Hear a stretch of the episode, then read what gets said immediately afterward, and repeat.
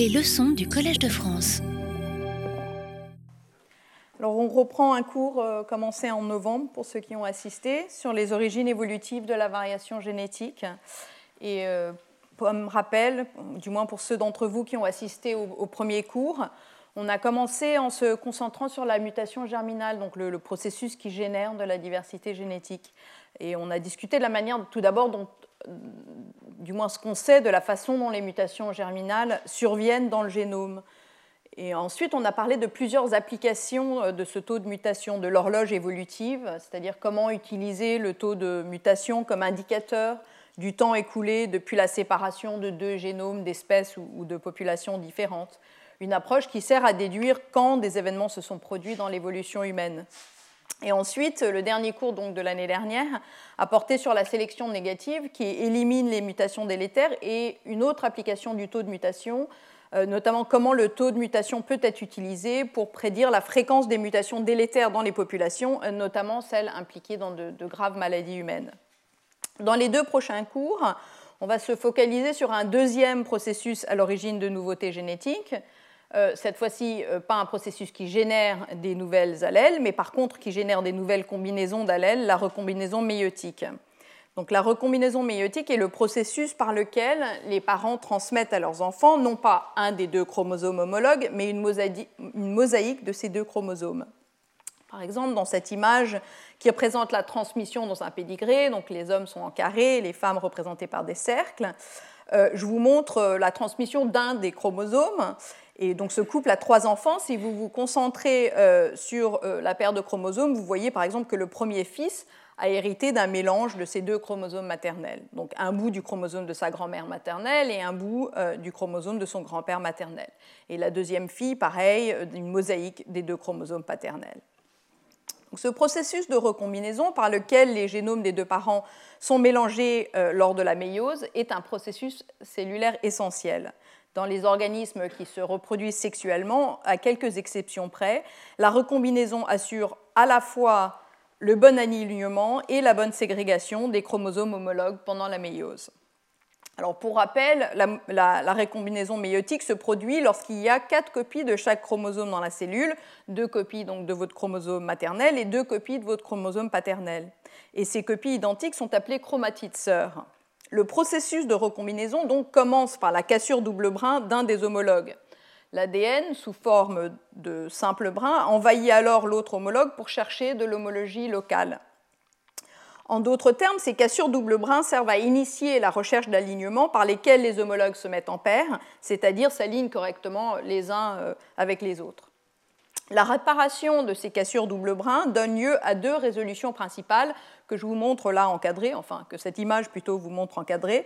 La première est une résolution sans crossover qui résulte en un événement de conversion génique d'une dizaine ou une centaine de paires de bases d'un homologue, dans ce cas-là le rouge, euh, sur le fond bleu, qui sont donc copiés sur le fond bleu. Et la deuxième est une résolution avec crossover, dans lequel il y a un échange complet entre brins chromosomiques, comme le dessin du pédigré que je vous ai montré tout à l'heure. Et ce crossover est lui aussi accompagné d'un événement de conversion génique, typiquement un peu plus long, disons, de, de plus d'une centaine de paires de bases. Alors pour le reste du cours, je vais me concentrer sur les recombinaisons avec crossover et je vais ignorer les autres résolutions possibles, en partie parce que nous en savons moins sur ces autres possibilités car elles sont plus difficiles à étudier, bien qu'on commence à avoir des méthodes pour, euh, pouvoir les caractériser elles aussi. Mais aussi parce que nous savons que la grande majorité de ces événements découlent à l'origine des mêmes mécanismes. Donc en étudiant comment les crossovers apparaissent dans le génome, nous découvrirons également comment les événements de recombinaison sont initiés de manière plus générale. Les cassures double brin initient donc l'alignement des chromosomes dans la plupart des espèces à reproduction sexuée. Ils jouent aussi un second rôle clé, cette fois-ci dans toutes les espèces à reproduction sexuée à ma connaissance. La réparation de ces cassures double brin, visualisée ici dans la troisième image par un chiasma, donne lieu à au moins un crossover par ensemble de quatre chromatides ou tétrades. Et ces crossovers sont ce qui lie les chromosomes homologues en paires et aident à assurer leur propre distribution dans les cellules filles et en fin de compte donc dans les ovules et les spermatozoïdes. Ainsi, les cassures double brin sont faites délibérément tout au long du génome afin de promouvoir à la fois le bon, le bon alignement des homologues et la bonne distribution des chromosomes dans les cellules filles. Alors, comme vous pouvez l'imaginer, les erreurs dans ce processus sont très délétères, entraînant soit un mauvais alignement des, chromosomes et donc des délétions, insertions et autres euh, réarrangements chromosomiques, soit un mauvais nombre de chromosomes par, euh, par cellule fille, qui chez les êtres humains conduit, entraîne généralement des fausses couches spontanées ou sinon de graves problèmes de développement. Il est donc essentiel que le processus de recombinaison se déroule correctement pour mener à bien la méiose et au final euh, la gamétogénèse. Par conséquent, euh, la recombinaison est un processus euh, strictement régulé. En particulier, les crossovers sont soumis à deux contraintes importantes. Premièrement, comme nous en avons parlé, il doit y avoir au moins un crossover par tetrad pour assurer la bonne disjonction des chromosomes dans les cellules filles. C'est ce qu'on appelle en anglais crossover assurance. La seconde contrainte est que les crossovers soient répartis plus uniformément le long du génome qu'attendu par hasard, ceci grâce à un processus d'interférence positive. Alors ici, vous en voyez un exemple, c'est la distribution de la distance entre deux crossovers, où en rouge est représenté euh, l'attendu si les crossovers se produisaient indépendamment le long des chromosomes, et en noir les données observées chez les hommes pour le, le bras court du chromosome 1. Et comme vous pouvez le constater, euh, les événements euh, observés sont plus éloignés, donc en noir, sont plus éloignés les uns des autres et plus régulièrement espacés euh, qu'ils ne devraient l'être du fait du hasard. Donc, en vue des rôles fondamentaux de la recombinaison dans la maillose, les processus génétiques, moléculaires et biochimiques de la recombinaison sont à l'étude depuis plus d'un siècle, en particulier ce phénomène d'interférence positive et la manière dont il est assuré qu'advienne au moins un crossover par tetrad. Mais il est important de souligner que la recombinaison joue aussi un rôle qui n'est pas lié à la méiose en soi, le fait qu'elle génère de nouvelles combinaisons d'allèles sur lesquelles la sélection naturelle peut agir. Alors, ce faisant, la recombinaison rend la sélection naturelle plus efficace. Pourquoi? Imaginons par exemple qu'une population soit fixée pour euh, des allèles petit a, petit b, en bas là. Euh, supposons que deux mutations bénéfiques se produisent, de petit a à grand, B, euh, A et de petit b à grand B. Dans une population sans recombinaison, euh, que je vous montre dans cette image-là, si le grand B survient sur un haplotype portant petit a, grand B et grand A ne peuvent pas tous les deux augmenter en fréquence dans la population. Ils sont effectivement en compétition l'un avec l'autre et éventuellement l'un des deux finira par l'emporter, dans cet exemple grand A. Ce n'est qu'une fois que grand A a augmenté en fréquence que la mutation vers grand B a des chances de survenir sur un haplotype portant grand A, et donc que les deux mutations bénéfiques peuvent se trouver sur le même chromosome. Comme ce scénario requiert que les mutations arrivent de manière successive, l'attente peut être très longue. Par contre, en présence de recombinaison, ce que je vous montre là, grand A et grand B peuvent rapidement se retrouver sur le même chromosome et donc se fixer dans la population. Donc ça, ça représente un exemple de la façon dont la recombinaison peut accroître l'efficacité de la sélection, mais il en existe de nombreux autres, par exemple en augmentant la vitesse à laquelle une mutation bénéfique peut être découplée de mutations délétères auxquelles elle se trouve initialement liée. Ce rôle de la, recombinaison comme modulateur de l'efficacité de la sélection est également important et intéresse les biologistes de l'évolution depuis plus d'un demi-siècle. Notamment, il explique probablement du moins en partie, pourquoi la recombinaison est apparue en premier lieu au cours de l'évolution. Un autre aspect qui intéresse depuis longtemps les biologistes de l'évolution est que malgré son importance pour la gamétogénèse, donc, de nombreux aspects de la recombinaison sont variables. On le voit clairement en comparant les patrons de recombinaison chez différentes espèces. Par exemple, même si le génome de la souris est à peu près de la même taille que celui de l'homme, la souris a un taux de recombinaison deux fois plus faible euh, que celui des humains. Également, si on utilise des comparaisons encore plus lointaines, on voit que les drosophiles mâles ne recombinent pas, alors que la recombinaison se produit évidemment chez les deux sexes, euh, chez les humains. La recombinaison de la drosophile et de l'homme diffère également par un, un certain nombre d'autres caractéristiques. Par exemple, la drosophile femelle n'utilise pas la recombinaison pour aligner ses chromosomes. Ainsi, malgré le fait que beaucoup des gènes impliqués dans la recombinaison sont les mêmes à travers l'arbre du vivant, il existe des spécificités assez marquées pour mettre en œuvre la recombinaison. Et comme on va le voir très bientôt, euh, ou peut-être dans le cours d'ailleurs de la semaine prochaine, même tous les gènes ne sont pas les mêmes. Cette variabilité des patrons de recombinaison se retrouve également au sein des êtres humains. Elle a été documentée à ma connaissance pour la première fois dans un article de Carl Broman et ses collègues, publié maintenant il y a plus de 20 ans, euh, dans lequel ils ont mis en évidence des différences significatives du nombre de crossovers entre mères présentés dans, ce tableau-là que vous avez du mal à lire. Je suis désolée, la résolution n'est pas, pas très bonne. Et nous avons ensuite confirmé l'existence de variations significatives chez les hommes ainsi que chez les femmes, comme le montre cette figure, où chaque point est un individu, et euh, sur l'axe des abscisses et le nombre de crossovers moyens par individu. Donc vous voyez qu'il y a une grande euh, variabilité à la fois entre hommes et entre femmes. C'est ce genre de variabilité qui intrigue les biologistes de l'évolution. En effet, les biologistes de l'évolution ne s'intéressent pas tant aux mécanismes de recombinaison en tant que tels, mais plutôt à la façon dont les changements du taux de recombinaison peuvent survenir. Par exemple, dans quelles conditions une variante qui augmente la fréquence de la recombinaison peut-elle se fixer dans la population et ainsi entraîner l'évolution du paysage de recombinaison? Ces questions ont été explorées en grande partie par modélisation mathématique depuis des décennies, mais maintenant, de plus en plus, les paramètres sont issus des travaux en cours en biologie moléculaire sur la recombinaison. Alors, au, cours de, au long de ce cours plutôt et du prochain, ainsi que dans les conférences invitées associées, j'essaierai de réunir ces deux points de vue pour vous parler à la fois de ce qu'on a découvert, d'ailleurs assez récemment, sur les mécanismes par lesquels les événements de recombinaison se produisent dans le génome, ainsi que sur les conséquences que ça peut avoir à la fois sur l'évolution du taux de recombinaison et sur l'évolution du génome lui-même. le récit que je vais vous raconter aujourd'hui euh, commence il y a environ 20 ans lorsque des études de recombinaison utilisant une technique appelée typage des spermatozoïdes ont montré que les souris et les humains possèdent des points chauds, que je vais appeler hotspots à partir de maintenant, de recombinaison. En effet, si vous effectuez un zoom sur une région du génome, euh, par exemple la région HLA du génome euh, représentée ici, et que vous avez une résolution suffisante, vous constaterez que la recombinaison n'est pas uniforme, mais qu'au contraire, elle se concentre sur des segments d'une centaine à, des milliers de paires de bases, où elle se produit à des taux très élevés.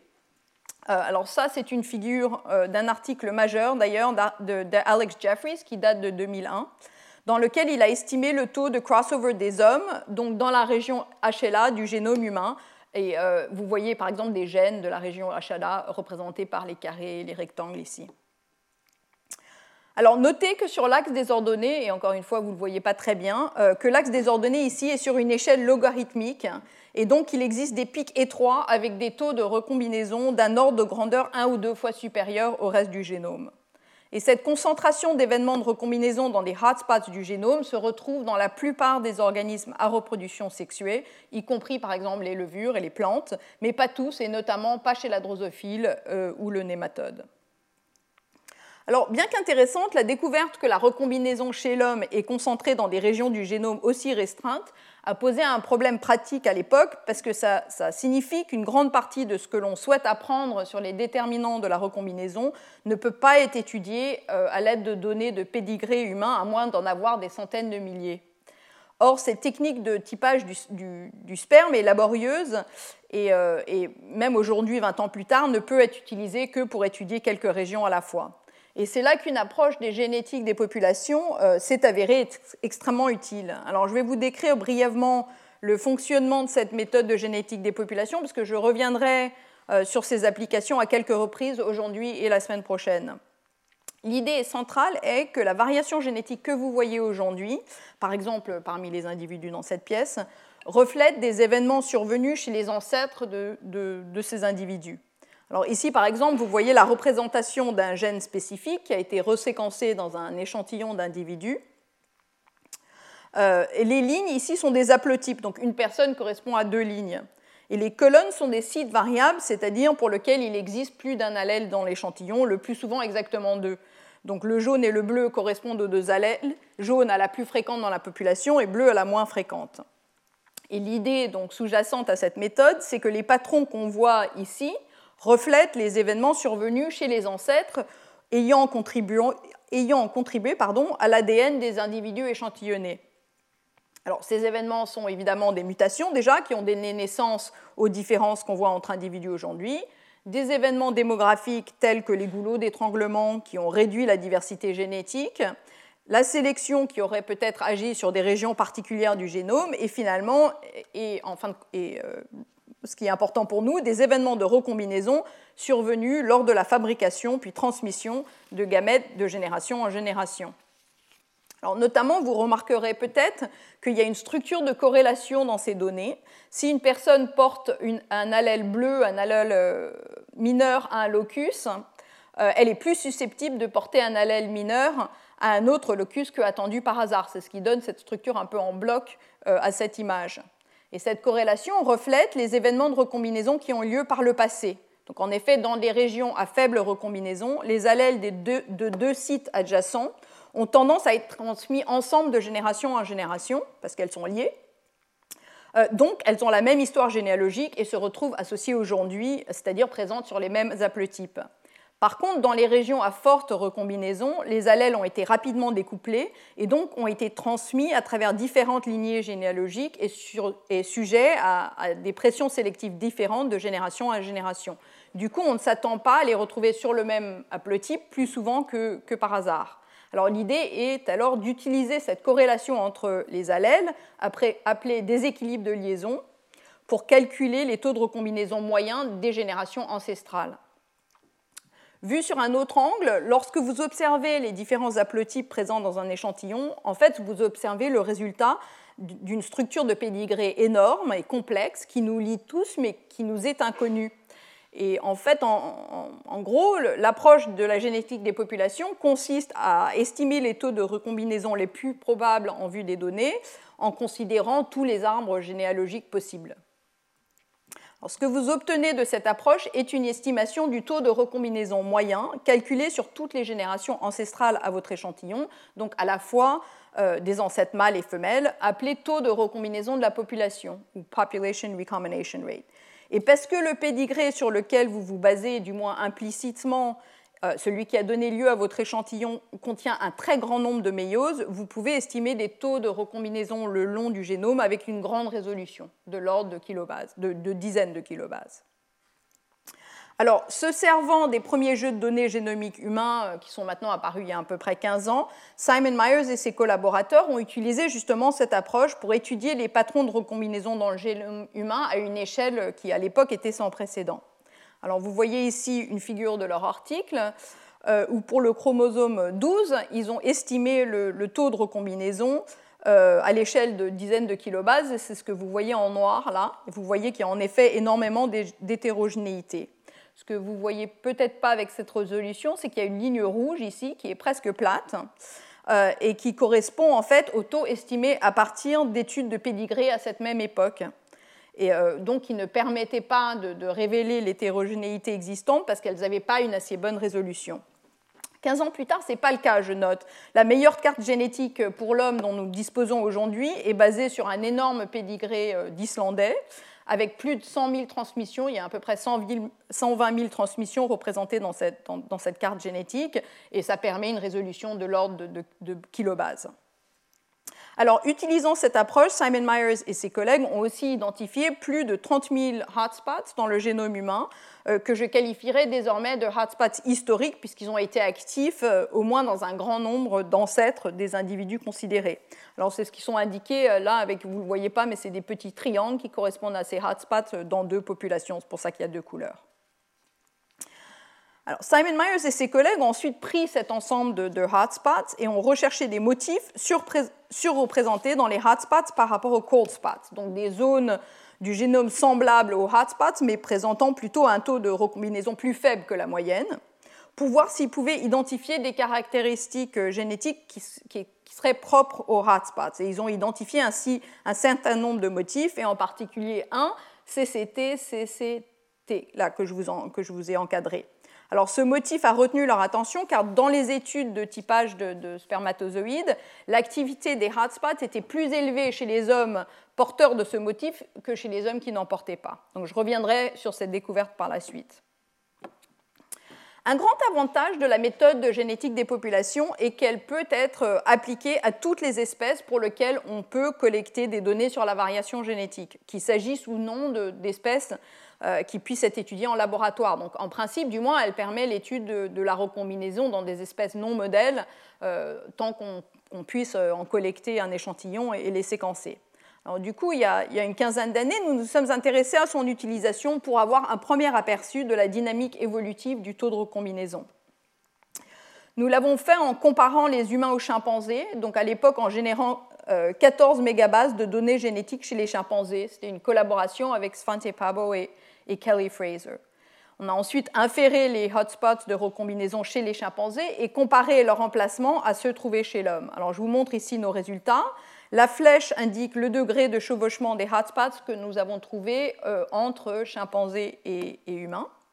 L'histogramme gris correspond à ce à quoi nous pourrions nous attendre si les hotspots étaient répartis indépendamment dans les génomes des deux espèces, et donc que certains se chevauchent par hasard simplement parce qu'ils doivent bien être euh, quelque part dans le génome. Et l'histogramme noir correspond à ce à quoi on pourrait s'attendre si tous les hotspots étaient partagés entre espèces, en considérant que nous n'avons pas tout à fait la puissance statistique euh, pour les, pour les identifier tous et puis pour les placer précisément quand on les identifie. Alors, comme vous pouvez le constater, autant que nous puissions en juger sur cette base de données euh, quelque peu limitée quand même, le degré de chevauchement des hotspots entre humains et chimpanzés est ce à quoi nous nous attendrions par hasard, donc si aucun n'était réellement partagé entre ces deux espèces. Donc, ces résultats, euh, avec un autre article qui est sorti euh, à la même époque de Winkler et al., ont révélé qu'il devait exister certains éléments qui contrôlent la localisation des hotspots et qui diffèrent entre espèces euh, assez proches. Ces résultats ont depuis été étendus et confirmés par séquençage de génomes entiers euh, de différentes espèces de primates. Alors voici par exemple une étude récente de Laurie Stevenson et Jeff Wall, dans laquelle ils ont comparé des taux de recombinaison moyens chez différentes espèces de primates. Et chaque figure ici représente le taux de recombinaison moyen autour de hotspots, où tous les hotspots ont leur centre à la position 0. Alors à gauche, vous voyez ce qui se passe si vous vous concentrez sur un ensemble de hotspots identifiés chez des Européens vous constatez que, euh, comme prévu, le taux de recombinaison est donc élevé chez les Européens, euh, un peu moins, mais euh, aussi dans une population africaine. Mais les taux de recombinaison autour des hotspots humains sont complètement pleins si vous considérez d'autres espèces de primates ou sous-espèces de, chimpanzés. Donc ça, c'est deux différentes espèces de chimpanzés, un bonobo et un gorille. À droite, ce qui se passe si vous faites l'inverse, donc vous regardez un, ensemble de hotspots identifiés chez les chimpanzés de l'Ouest, une sous-espèce de, de chimpanzé. Là, vous voyez que les taux sont plats chez les autres espèces de grands singes, mais également même chez différentes sous-espèces de chimpanzés. Donc les différentes sous-espèces de chimpanzés ne, partagent pas les mêmes euh, hotspots de recombinaison. En d'autres mots, ce que, ce résultat démontre, c'est que les taux de recombinaison définis à, échelle fine évoluent très rapidement. En quelques centaines de milliers d'années qui distinguent différentes sous-espèces de chimpanzés, on a déjà plus de correspondance dans les taux de recombinaison. Alors, en observant ces résultats, enfin à l'époque, les résultats que je vous ai montrés sur la, diapositive précédente, on s'est demandé si c'était même possible que différents êtres humains pouvaient également présenter différents patrons d'utilisation de, hotspots. Et pour cela, on, on, a utilisé des données euh, traditionnelles de pédigré, mais analysées euh, de manière un peu différente que d'habitude. Alors, on a considéré l'approche suivante. Pour chaque parent, mère ou père, on a pris en compte tous les crossovers intervenus dans la transmission de parents à enfants et on s'est demandé quelle fraction de ces crossovers se situe dans les hotspots qui avaient été identifiés indépendamment par la méthode de génétique des populations. En d'autres mots, on a, construit un phénotype qui correspond à la fraction des crossovers dans le génome entier d'un individu qui se produisent dans les hotspots historiques. Alors grâce à cette approche, on a constaté qu'en effet, les êtres humains varient dans leur utilisation de, hotspots historiques. C'est ce que vous voyez ici. Les hommes sont en bleu et les femmes en vert, je crois. Euh, l'axe des abscisses représente la proportion de, crossovers qui se produisent dans les hotspots historiques. Et chaque ligne est un individu. Le cercle représente l'estimation du maximum de vraisemblance, c'est-à-dire notre meilleure estimation de la mesure dans laquelle cette personne utilise des hotspots historiques, et la ligne représente l'intervalle de, confiance à 95%. Alors, comme vous pouvez le constater, il existe peu de différences en moyenne entre les sexes, mais d'énormes variations au sein des femmes et au sein des hommes. Important, nous avons pu démontrer que cette variation est héréditaire, ce, qui signifie que les différences entre individus sont en partie dues à des différences génétiques entre individus, comme en témoigne le fait que les individus plus apparentés ont une utilisation plus similaire des, des hotspots historiques. Ce travail a mis en évidence l'existence d'une variation héréditaire dans certains aspects de la machinerie de recombinaison chez l'homme. L'existence d'une telle variation est intéressante en elle-même, étant donné que la recombinaison est un processus extrêmement important et on ne s'attendrait peut-être pas à ce qu'elle soit aussi variable. Mais cette découverte est aussi pratique, enfin pratiquement, utile d'un côté d'une perspective pratique, pardon, parce que trouver une variation héréditaire dans un trait signifie que nous pouvons au moins en principe cartographier la base génétique du trait en question. De fait, cette variation a été cartographiée seulement deux ans plus tard euh, par ce qui est à mon avis un très bel exemple de convergence de sources de données issues de domaines scientifiques différents. Alors, en 2009, euh, notre intervenant de tout à l'heure, Bernard de Massy, avait cartographié chez la souris une région qui agit en trans sur la recombinaison. Et cette région semblait contrôler les activités des hotspots de recombinaison, mais avait peu d'effet sur le nombre total de, de crossover. En 2010, son équipe a affiné cette région à un petit intervalle contenant un gène candidat très prometteur hein, du nom de PRDM9.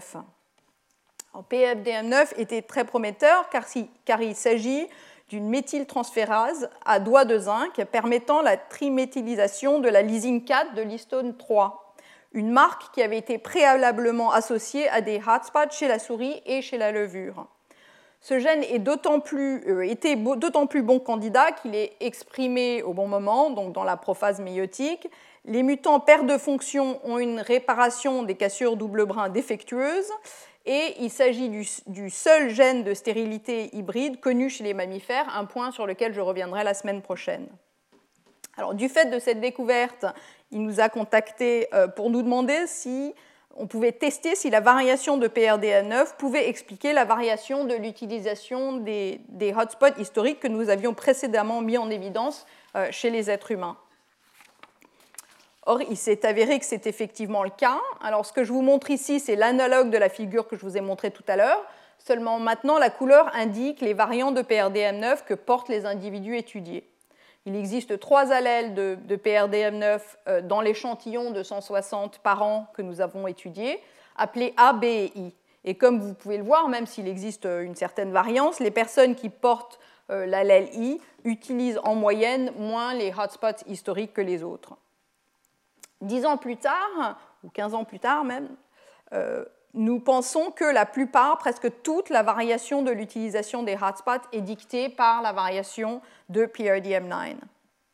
Alors, en effet, une nouvelle étude a été récemment publiée par la compagnie Decode en Islande sur ce pédigré géant dont je vous ai parlé de plus de 120 000 méioses d'Islandais et les auteurs ont utilisé leur jeu de données pour mener une étude d'association sur génome entier dans lequel ils ont cherché à cartographier les loci qui influencent la recombinaison et notamment l'utilisation des, hotspots historiques. Alors ce tableau euh, résume leurs résultats et je vous ai souligné la partie importante. Donc on y voit une association extrêmement significative entre PRDM9, c'est la rangée là que j'ai soulignée en orange, euh, indiqué sur cette ligne, donc, et l'utilisation d'un certain ensemble de hotspots dans le génome, chez les hommes, chez les femmes et les deux ensemble. C'est ce qui est indiqué, vous ne le voyez pas, mais par J, P et M dans cette colonne-là. Et le bleu, là, dans cette case, signifie qu'il y a une association très significative entre euh, la variation dans ce gène PRDM9 et la variation dans l'utilisation des, des hotspots historiques. Or, ce que vous remarquerez, c'est qu'il existe d'autres gènes euh, qui, sont aussi euh, coloriés un peu en bleu ou un peu en rouge, dépendant du signe de, l'effet, mais euh, très faiblement. Donc il existe d'autres loci associés à l'utilisation des hotspots, mais peu et, et, pas aussi fortement. Il semble que la plupart de la variation dans cet aspect de la recombinaison soit bien due à la variation dans PRDM9 seul. Alors pour en revenir à ce gène, il a deux domaines dont la fonction est raisonnablement bien comprise. Le premier, illustré là avec des parallélogrammes, euh, est un domaine de liaison à ADN de, euh, de type doigt de zinc qui se lie à l'ADN selon des règles assez prévisibles. Ainsi, chez l'homme, par exemple, le génome de référence euh, pour PRDM9 contient un ensemble de, 13 doigts de zinc, chacun indiqué maintenant par un ovale là en bas. Dans la ligne d'en bas, correspond chacun correspondant, et là il y a quatre lettres dans chaque ovale, et ces quatre lettres-là correspondent aux quatre résidus qui sont en contact avec l'ADN dans chaque doigt. Donc, par une approche informatique, il est possible de prédire la séquence reconnue par chaque combinaison de doigts de zinc et la matrice de pondération de position que l'on obtient pour la version de la référence humaine est indiquée euh, ici. Ce que vous remarquerez peut-être, c'est que cette matrice inclut le motif CCT-CCCT, celui-là même qui a été trouvé surreprésenté dans les hotspots historiques par Simon Myers et ses collègues, même s'ils ne savaient rien à l'époque de la protéine euh, qui pouvait s'y lier. Le second domaine du gène est un domaine 7 qui peut très méthyler entre autres la lysine 4 de l'histone H3.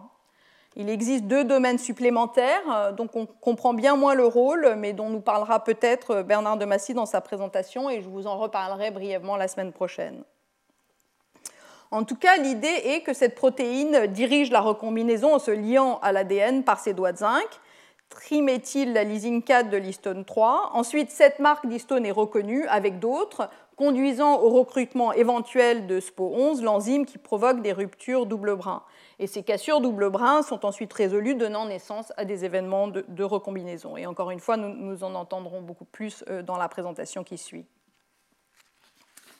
Alors, le fait que la localisation des événements de recombinaison se fasse grâce à des motifs spécifiques a des implications évolutives potentiellement intéressantes. En effet, ça soulève la possibilité que les hotspots puissent être rapidement perdus.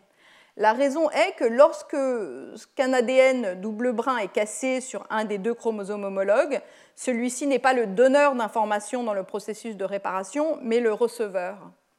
Pour mieux comprendre cette dynamique, considérez deux homologues, donc que je vous montre ici, un rouge euh, et un bleu, qui se différencient par un polymorphisme que je vous ai indiqué avec ce cercle, ou qu'on vous indique avec ce cercle, ce n'est pas mon dessin.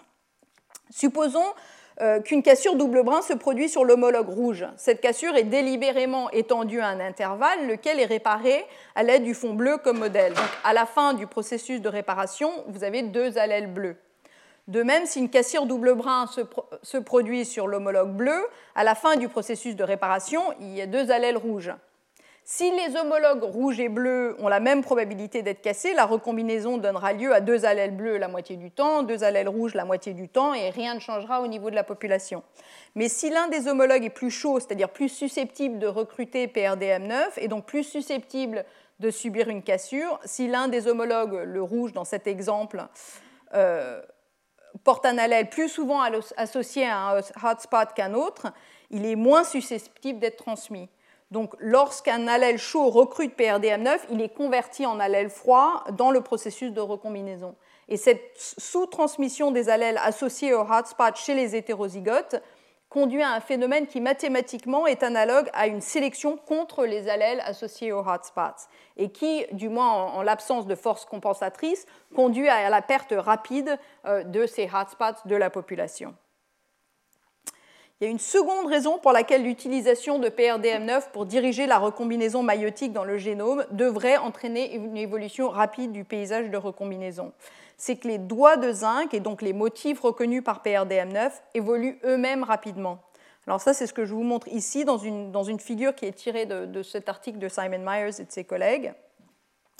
Euh, vous voyez ici euh, donc euh, ce, domaine doigt de zinc chez différents mammifères, chaque doigt étant représenté donc par la forme d'un ovale avec les quatre résidus en contact avec l'ADN.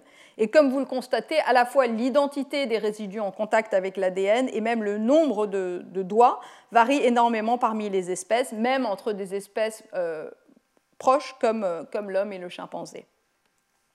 Donc il est important de noter que cette évolution rapide ne reflète pas simplement un fort taux de mutation de la séquence, car l'évolution rapide de la, protéine est en fait limitée ou concentrée du moins euh, sur les résidus qui sont en contact avec l'ADN.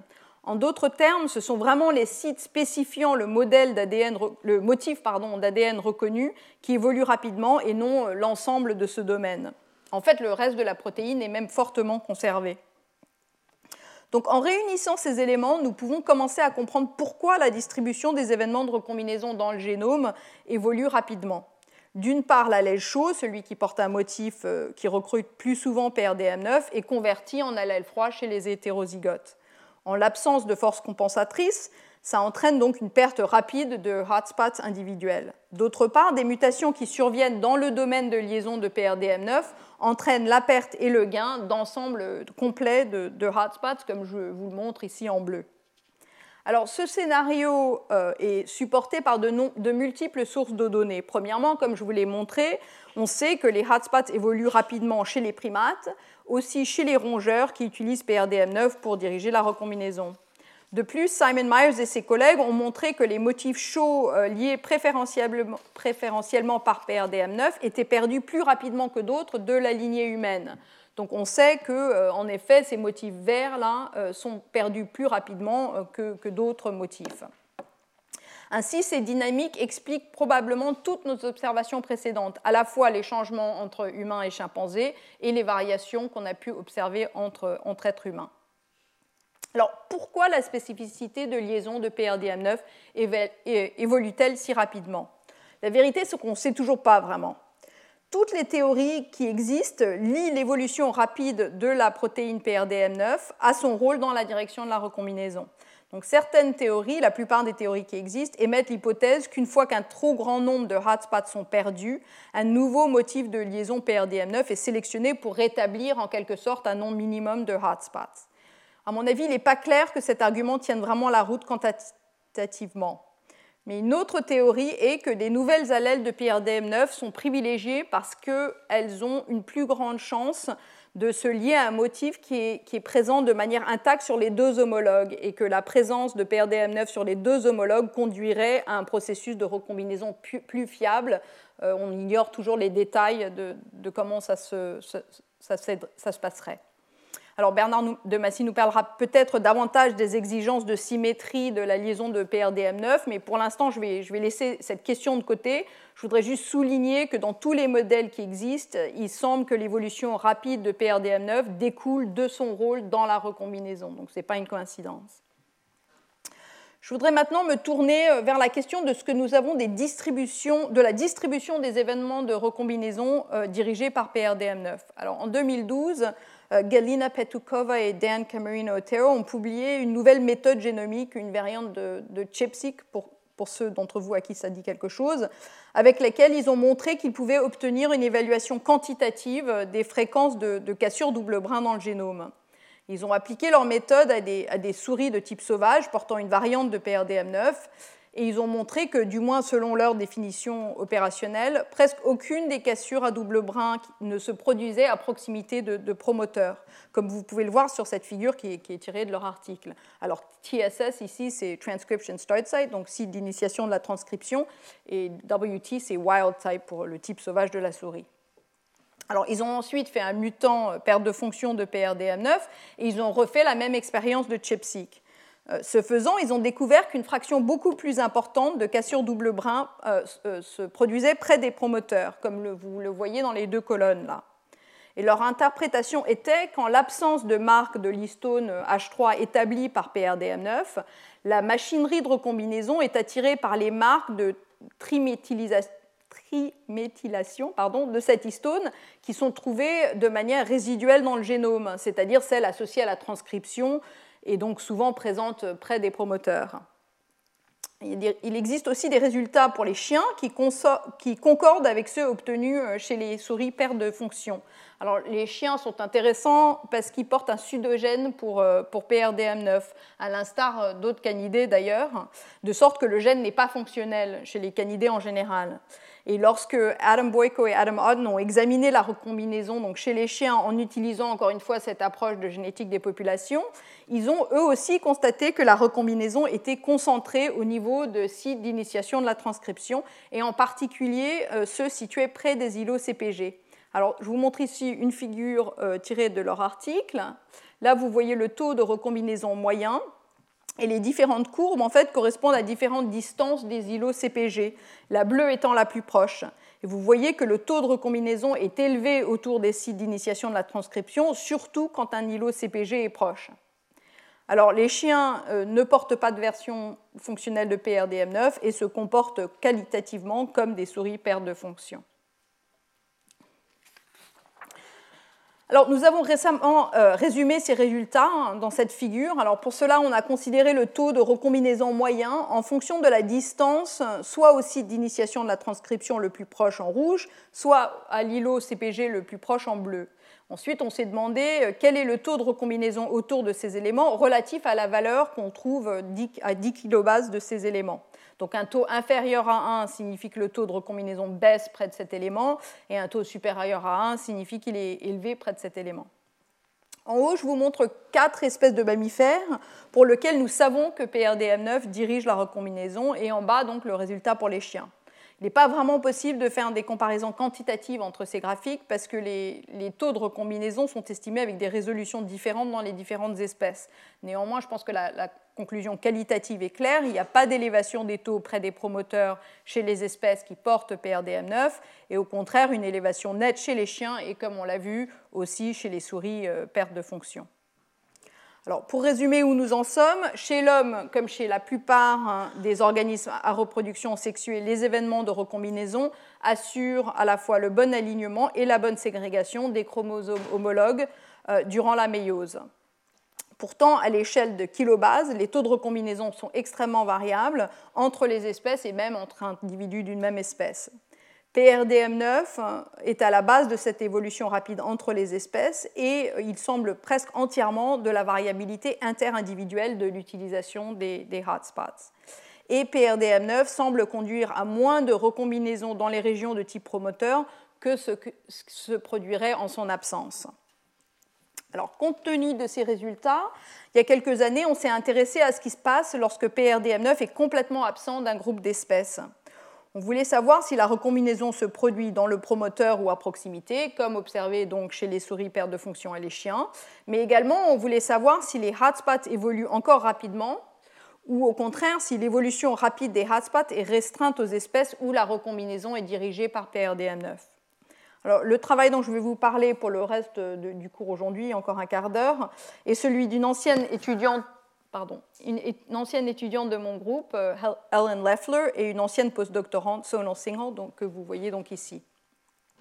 Alors pour commencer, il fallait qu'on trouve déjà un groupe d'espèces qui, soit dépourvu de PRDM9 afin d'être certain que, le gène ne puisse pas diriger la recombinaison. Et pour choisir ce taxon, on a été guidé par un article publié par le groupe de Chris Ponting qui ne, qui ne trouvait euh, aucun orthologue de PRDM9 dans le génome du poulet. On a ensuite examiné les génomes d'autres oiseaux, euh, ainsi que des données euh, provenant de, testicules d'oiseaux. Et on n'a trouvé aucun arthologue de PRNIM9, ni dans cet ensemble d'une cinquantaine d'oiseaux, ni chez les crocodiles. nous l'avons cependant trouvé chez les tortues, et ça j'y reviendrai la semaine prochaine. Alors, sur la base de cette enquête, nous avons décidé de nous concentrer sur une paire d'espèces d'oiseaux le diamant mandarin, le diamant à longue queue et un groupe externe, le diamant de Bishnov. Et je vous montre les photos des trois, des trois oiseaux ici. Alors, la structure en arbre bleu là, indique les relations entre les trois espèces d'oiseaux, c'est-à-dire l'arbre des espèces. Les lignes grises indiquent les relations entre les gènes de ces espèces, parfois appelées arbre des gènes, pour 1000 gènes dans le génome choisi au hasard. Et les nombres dans les cases, là, c'est le plus important, correspondent à la divergence nucléoditique entre espèces, c'est-à-dire la fraction de paires de bases pour lesquelles les génomes diffèrent. Et le point clé, que, enfin, le, point que je voudrais souligner ici, c'est que la divergence entre les deux espèces d'oiseaux est presque identique à celle entre humains et chimpanzés. Donc cette comparaison est analogue à celle chez les primates pour laquelle nous savons que les hotspots de recombinaison ont radicalement changé.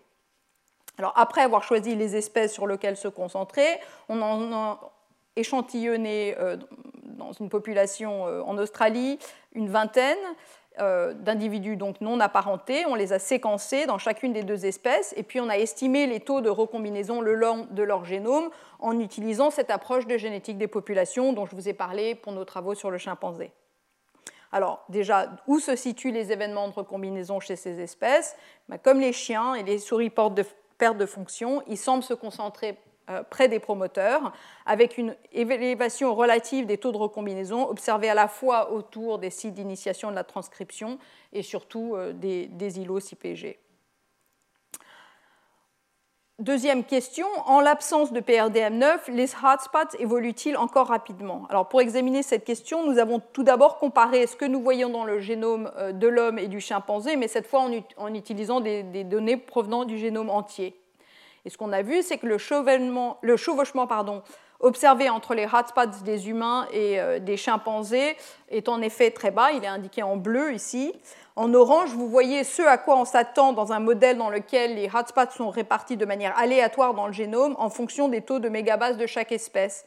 Euh, donc pour vous montrer que les hotspots ne se chevauchent guère plus que prévu, euh, même dans ce modèle très simple.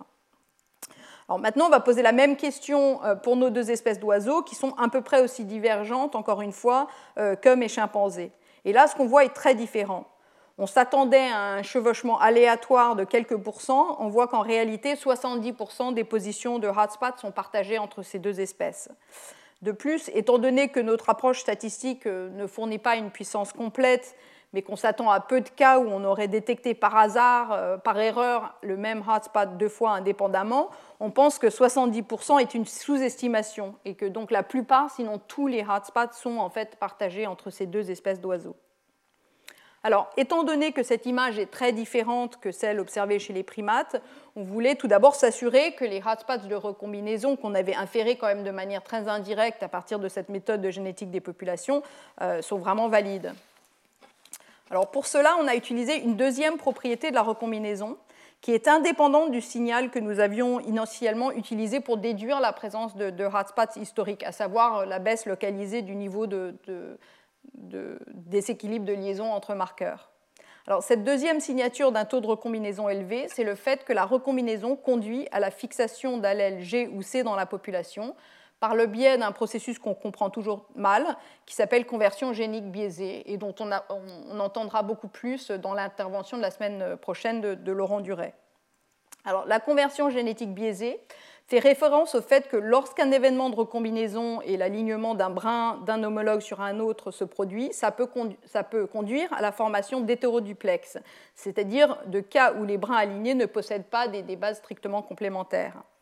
Et lorsque ça se produit, si un homologue porte un G ou un C et l'autre porte un A ou un T, au lieu que le, header duplex soit résolu avec une probabilité égale, il existe en fait un biais de résolution en faveur de G ou de C. Et ce processus, ce biais vers, euh, vers G ou C dans la réparation de l'hétéroduplex, agit encore une fois mathématiquement de manière analogue à une sélection en faveur d'allèles G ou de C.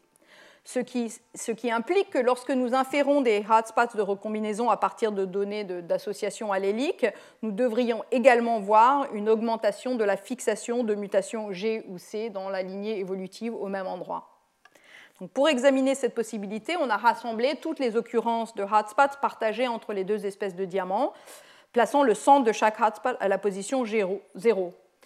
Et ensuite, on a testé s'il existait effectivement un excès de fixation au G ou C dans la lignée ancestrale de notre échantillon par rapport à d'autres types de mutations, donc un flux vers G ou C. C'est ce, que cette statistique-là sur l'axe des ordonnées mesure. Et vous pouvez voir qu'elle est en effet élevée près du centre des hotspots présumés, comparée à ce que nous voyons à des régions appariées pour la même composition de, base globale, mais ayant un taux de, recombinaison particulièrement faible. Il semble donc que les hotspots de recombinaison que nous avions déduits à partir de, de déséquilibres de liaison se manifestent aussi par cet excès de fixation au GOC, donc sont bien réels. Alors ce résultat est évidemment rassurant, mais en plus il suggère une idée, c'est que nous puissions euh, potentiellement trouver des, preuves supplémentaires de la conservation de hotspots en utilisant un génome unique d'espèces plus éloignées et en recherchant le même excès de G ou de C là où se trouvent les hotspots euh, chez les diamants mandarins et à longue queue. C'est ce qu'on a fait. On a considéré le, génome tout d'abord du diamant de, de, que nous avions collecté nous-mêmes, ainsi que deux autres génomes d'oiseaux, euh, l'un, euh, celui-là, ayant plus de, 20 millions d'années de, divergence par rapport au diamant mandarin. Et ce que nous voyons dans chaque cas, c'est une augmentation des mutations G ou C au centre des hotspots présumés. Ainsi, cette découverte fournit des preuves circonstancielles, du moins, de la conservation de certains emplacements de hotspots au cours de dizaines de millions d'années d'évolution des oiseaux, contrairement aux primates et aux rongeurs, dans lesquels ils diffèrent après euh, seulement quelques centaines de milliers d'années. Ainsi, il semble que chez les espèces de grands singes porteurs de, PRDM9, les hotspots évoluent rapidement, tout comme euh, chez les souris, tandis que chez les espèces d'oiseaux ne portant pas d'orthologue de PRDM9, les hotspots restent au même endroit sur des dizaines de millions d'années. Alors, un résultat similaire a été publié en même temps que nous par un autre groupe pour la levure, par le groupe de Scott Keeney, alors, ce que c'est les, auteurs de cette étude, vous ne voyez pas, je vous décris dans une seconde, ce que les auteurs de cette étude ont fait, c'est d'adopter une, approche expérimentale pour mesurer les fréquences de, cassure double brin le long du génome de la levure, une approche similaire euh, à celle dont je vous ai parlé pour la souris précédemment. Or, les levures n'ont pas PRDM9 et le seul gène qui peut euh, triméthyler euh, la lysine 4 de l'histone 3 est totalement dépourvu d'un domaine de liaison, donc, il n'a pas de spécificité de liaison à l'ADN. Et considérant des espèces de levures très divergentes, bien plus que, les primates euh, dont je vous ai parlé, ils ont constaté un degré élevé de partage des hotspots. Et de plus, non seulement euh, l'emplacement des hotspots était conservé, mais leur intensité était également conservée, à de rares exceptions près. C'est-à-dire que les hotspots semblent être utilisés à peu près aussi souvent chez différentes espèces de levures, pourtant euh, très divergentes. Alors ensemble, ces résultats suggèrent donc un lien entre la manière dont la recombinaison est ciblée sur le génome et l'évolution des hotspots. Lorsqu'ils sont spécifiés par PRDM9, les hotspots peuvent être perdus si le motif reconnu par PRDM9 est perdu de la population, et un grand nombre peuvent être gagnés ou perdus par des modifications apportées au domaine de liaison de PRDM9. Par contre, en l'absence de PRDM9, lorsque la recombinaison cible plutôt des éléments fonctionnels associés au promoteur, les, hotspots semblent être euh, largement conservés.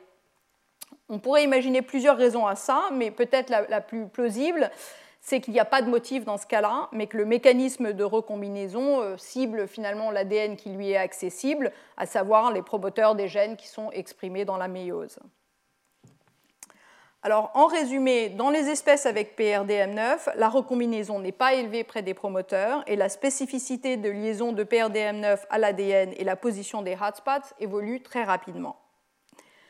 Je note que malgré cette évolution rapide, les taux à large échelle sont conservés. Alors pour illustrer cela, voilà une figure d'un article qu'on a publié en 2012 avec le groupe de, de Guillaume McVean, comparant les taux de recombinaison chez l'homme et chez le chimpanzé dans le génome entier.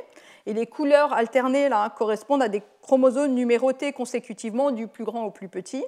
Et comme vous pouvez le constater, bien que les hotspots soient essentiellement répartis de manière indépendante le long des génomes de ces deux espèces, à des échelles larges, à des échelles de mégabases, les taux sont très concordants. Cette concordance est cohérente avec le fait que la variation de PRDM9 affecte peu les taux de recombinaison à l'échelle du chromosome. Et elle souligne l'importance de la régulation de la recombinaison au-delà des échelles de hotspots, via ATM-1 et d'autres mécanismes. Alors, chez les espèces sans PRDM9, par contre, la recombinaison est élevée près de caractéristiques propres aux promoteurs et en particulier près des îlots CPG.